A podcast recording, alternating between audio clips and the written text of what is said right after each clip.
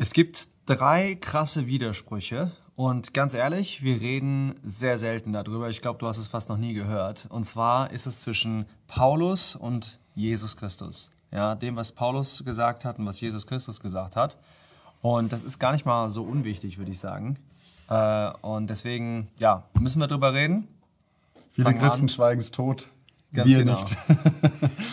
wir bringen es auf den Tisch. Ja, Matthäus 7, starten wir mal Bergpredigt, sehr bekannter Abschnitt, was Jesus da gesagt hat. Wenn man sich mal anguckt, ähm, was sagt hier Jesus über, über, über Werke, ja, Glauben und Werke, diesen Zusammenhang, ähm, dann finden wir bei Jesus sehr stark eine Betonung auf das Tun. Ihr kennt diesen Abschnitt von faulen Baum, gute Früchte und am Anfang hier mit der Pforte und dem Weg.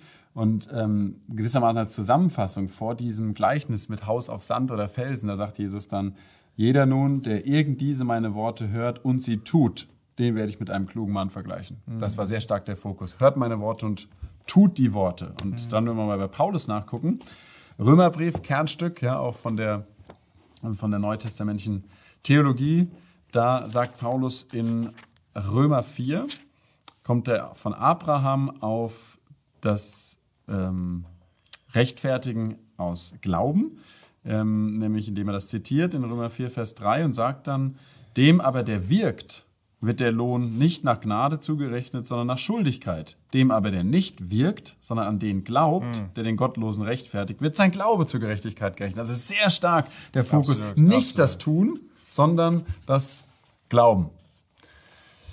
Ja, stellen wir, stellen wir erstmal so hin, ja, Ja. als Widerspruch.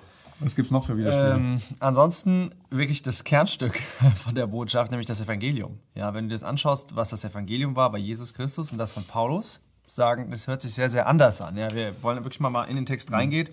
Und zwar steht da in Markus 1, Vers 14, ähm, da kommt Jesus nach Galiläa und er prägt, äh, predigt das Evangelium. Und was ist das für ein Evangelium? Das ist das Evangelium des Reiches und er spricht, jetzt kommt das Evangelium, was er gepredigt hat, die Zeit ist erfüllt und das Reich Gottes ist nahe gekommen, tut Buße und glaubt an das Evangelium. Das bedeutet, das Evangelium für Jesus Christus, das hat etwas mit der Metageschichte zu tun, nämlich das Reich Gottes kommt, ja. Es ist eine, diese anbrechende Wirklichkeit der Herrschaft Gottes hier auf Erden. Das hat Jesus Christus gesagt. Wenn wir jetzt mal uns Paulus anschauen, Epheser 2, ja, dann sagt äh, Paulus, was, es, was sein Evangelium ist, nämlich er sagt, wir sind durch die Gnade seid ihr errettet mittels des Glauben und das nicht aus euch, Gottes Gabe ist es, nicht aus Werken, damit niemand sich rühme. Das heißt, wie, was ist die gute Nachricht? Wie wird jemand errettet? Er wird errettet aus äh, Gnade und wenn wir uns den Römerbrief anschauen, dann sehen wir, dass, es, dass der Paulus äh, das Evangelium sieht als eine Rechtfertigung eines Individuums vor Gott. Das ist also Soteriologie oder man sagt Heilslehre einer Person vor Gott. Bei Jesus Christus eher so eine heilsgeschichtliche Sache. Das Reich Gottes würde kommen. Also ziemlich anders. Total.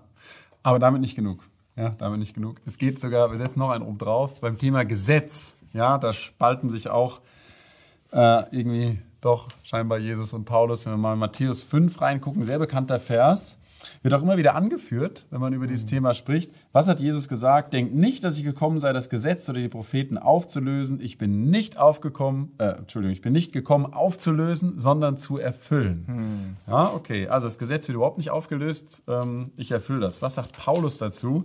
In ähm, Römer 3. Wahrscheinlich gerade das Gegenteil.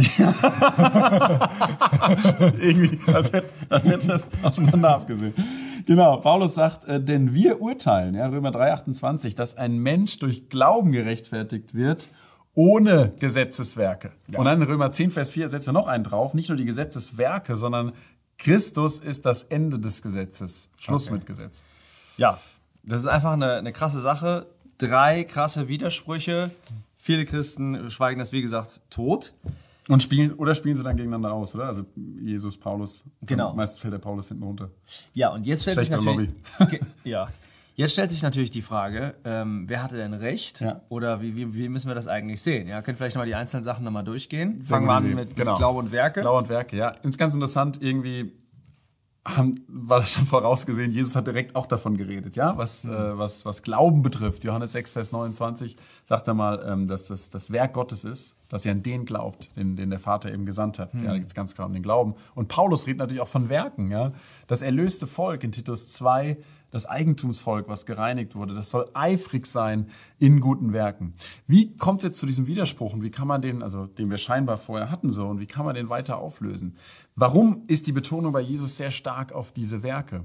Hm. Wenn wir uns seine Botschaft angucken, passt es sehr, was du auch gesagt hast mit dem Reich. Hm. Ja, es geht darum, wie lebe ich jetzt als Nachfolger im Reich Gottes? Wie lebe ich gerecht da drin? Absolut. Und der Paulus, der sagt eigentlich jetzt, hey, wenn wir das sehen, wie komme ich denn dann in eine Position, um überhaupt erstmal gerecht zu sein? Und wie kann ich ein Leben bekommen, das überhaupt gerecht leben kann? Mhm. Und mir geht's so, wenn ich jetzt einfach Jesus zuhöre, was wir da sehen in den Evangelien, dann entsteht so eine Sehnsucht nach echter Jüngerschaft. Ja, ich will auch so leben. Ähm, und oft oder sehr viel scheitert das dort an der Realität, die ich dann erlebe. Ja, aber wenn ich dann die Ergänzung von Paulus studiere, hm. dann bekomme ich eben auch Kraft, diese echte Jüngerschaft ähm, wirklich zu leben. Und okay. so ist ein wunderbares Zusammenspiel. Also Glauben und Werke kein Gegensatz Überhaupt hier, nicht. sondern hier sagen wir mal komplementär. Genau, genau. Okay, gehen wir zum zweiten Punkt. Das Evangelium ist ja auch äh, wirklich super, super wichtig. Ja. Hat mir gesagt, Jesus predigt das mehr so als Eschatologie, das Reich wird kommen und so weiter. Wie sieht es aus mit Paulus? Ganz interessant. Apostelgeschichte, der Übergang, ja, will ich mal sagen, von äh, Israel zur Kirche. Mhm. Äh, Apostelgeschichte 28 können wir uns mal durchlesen. Der letzte Satz, was steht da, ja, nachdem der Paulus quasi alles umgekrempelt hat und Jesus völlig neu definiert hat, wie man das so denken könnte, und äh, ein ganz anderes Evangelium predigt. Nein, was steht da? Der letzte Vers, Apostelgeschichte 28, Vers 31. Paulus predigte das Reich Gottes und lehrte mit aller Freimütigkeit und so weiter. Also auch bei Paulus ganz klar überhaupt keine Sache, dass er gesagt hat, nee, jetzt plötzlich Evangelium äh, des Reiches auf, auf Seite Evangelium ja. der Gnade. Ja, sondern auch P Paulus predigte das Reich Gottes. Also da sehen wir auch, dass die komplementär sind. Ja. Ähm, Aber Jesus hat, hat doch nichts über Rechtfertigung gesagt. Jesus hat, ja, das ist, äh, das ist eine gute Frage. Äh, wir können mal nach Lukas 18 gehen. Das ist eine gute Frage. Doch, eigentlich schon. Rechtfertigung ja. verbinde ich mit Paulus. Also wenn ich das Wort Rechtfertigung höre, okay. kommt ein Bild die ganze Zeit. Lesen wir einfach okay. Lukas 18 mal durch. Ja, da sehen wir. Ja. Und zwar sehen wir da, da kommen, sind zwei Menschen, die sind im Tempel, der Pharisäer, der Zöllner. Ja, der Pharisäer guckt sich den Zöllner an, denkt, zum Glück bin ich nicht so wie der. Der Zöllner guckt nach oben und sagt, Herr, sei mir dem Sünder gnädig. Mhm. Und dann steht da, ich sage euch, der Zöllner, sagt der, sagt Herr Jesus, ja, der Zöllner ging gerechtfertigt hinab in sein Haus mhm. vor jenem, Okay. Denn jeder, der sich selbst erhöht und so weiter. Mhm. Ja? Also ganz klar hat Jesus Christus auch über Rechtfertigung gesprochen. Nicht dadurch, dass der irgendwas gemacht hatte, sondern dass der geglaubt hatte, dass Gott ihm gnädig sein würde und dass er seine Sünden bekannt hat. Eigentlich genau das, äh, was Paulus auch gesagt hat. Ja? Das, wir sehen da auch wieder einen anderen Schwerpunkt, aber trotzdem auf jeden Fall äh, komplementär. Sehr gut. Wie ist beim Gesetz? Ja, müssen wir uns mal fragen bei dieser Stelle, wenn Jesus sagt, ich bin gekommen, nicht das Gesetz aufzulösen, sondern zu erfüllen. Mhm. Hat denn Jesus jemals das Gesetz als Weg zu ihm gelehrt. Zum Beispiel gibt es die Situation mit dem reichen Jüngling, ähm, der äh, hat er ganz, kann ich ewiges Leben Ja, genau, genau. Und dann sagte, sagte er, äh, ja, hast du die Gebote erfüllt? Okay, äh, ja, ja, habe ich gemacht. Denkt man, okay, also ist doch Gesetz, das Gesetz irgendwie der Weg. Ja? ja. Und dann sagt er, jetzt, Moment, eine Sache fehlt dir. Ähm, und du musst erstmal alles verkaufen. Und das zeigt sehr interessant, dass Jesus ähm, beim Erfüllen des Gesetzes nicht einfach nur gesagt hat, halte äußerlich irgendwelche Gebote, mhm. sondern er war gekommen, und das sieht man sehr schön in der Bergpredigt, mhm. ähm, um zu zeigen, wie war das Gesetz denn wirklich gemeint. Ja? Mhm. Man hatte das Gesetz ja verdreht, rein auf Äußerlichkeiten, oft, ja, ja die Pharisäer. Ja, und deswegen sagt er immer, ihr habt gehört, dass gesagt ist, mhm. ich aber sage euch, wie hat Gott es denn richtig gemeint? Ja? Mhm. Was war die Essenz?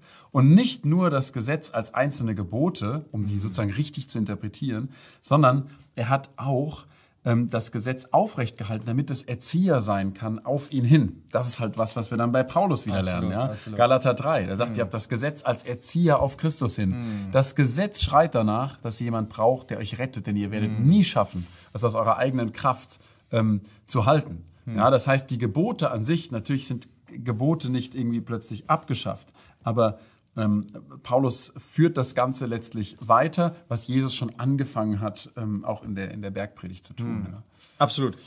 Und jetzt kann man sich natürlich fragen, okay, ähm, zusammenfassend, was würden wir sagen? Jesus und Paulus, ja, äh, die haben sich nicht widersprochen. Ja. Natürlich nicht, weil Paulus hat die Sachen ja von Jesus Christus bekommen, sondern Jesus Christus hat, wie er das auch gesagt hat, den Eckstein gelegt. Ja. Aber jetzt mal eine Frage.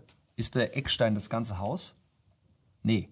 Aber nach dem Eckstein wird sich ausgerichtet. Wenn du einmal den Eckstein gelegt hast, dann weißt du genau, wie das ganze Haus gebaut wird. Ab dem Augenblick ist es sehr, sehr einfach. Das heißt, Jesus Christus war der Eckstein. Jesus Christus war nicht die ganze Vollendung der Sache, seine Lehre hier auf der Erde. Das hat er hinterher durch Paulus gemacht. Ja, Paulus hat es dann weitergeführt, hat es ergänzt, ja, um wirklich das, gro das große Ganze der christlichen Lehre wirklich äh, zu zeigen.